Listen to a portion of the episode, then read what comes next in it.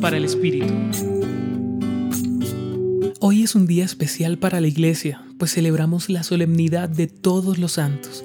Y el texto evangélico que nos propone la liturgia nos plantea una clara ruta de los pasos que recorren aquellos que deciden vivir al modo de Jesús de Nazaret.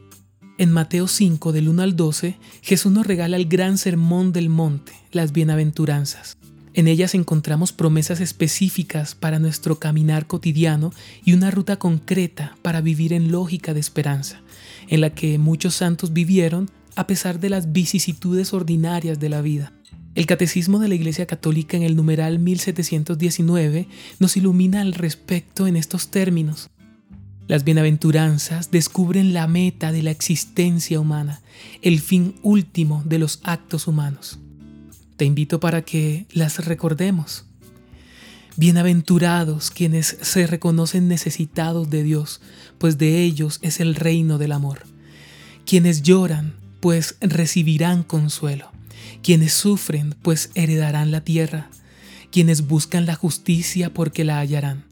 Bienaventurados los misericordiosos, los limpios de corazón, pues verán a Dios. Los que trabajan por la paz, pues serán llamados hijos de Dios. Los que son perseguidos por causa de la justicia. Bienaventurados aquellos que son insultados, perseguidos y calumniados por causa del bien, pues su recompensa es Dios mismo.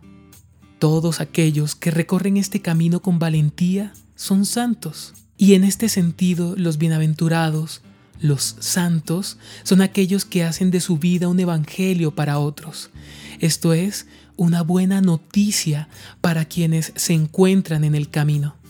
Tú y yo estamos llamados a la santidad, a ser otros Cristos en medio de los nuestros. Hoy te acompañó Ramiro Salas del Centro Pastoral San Francisco Javier, Pontificia Universidad Javeriana.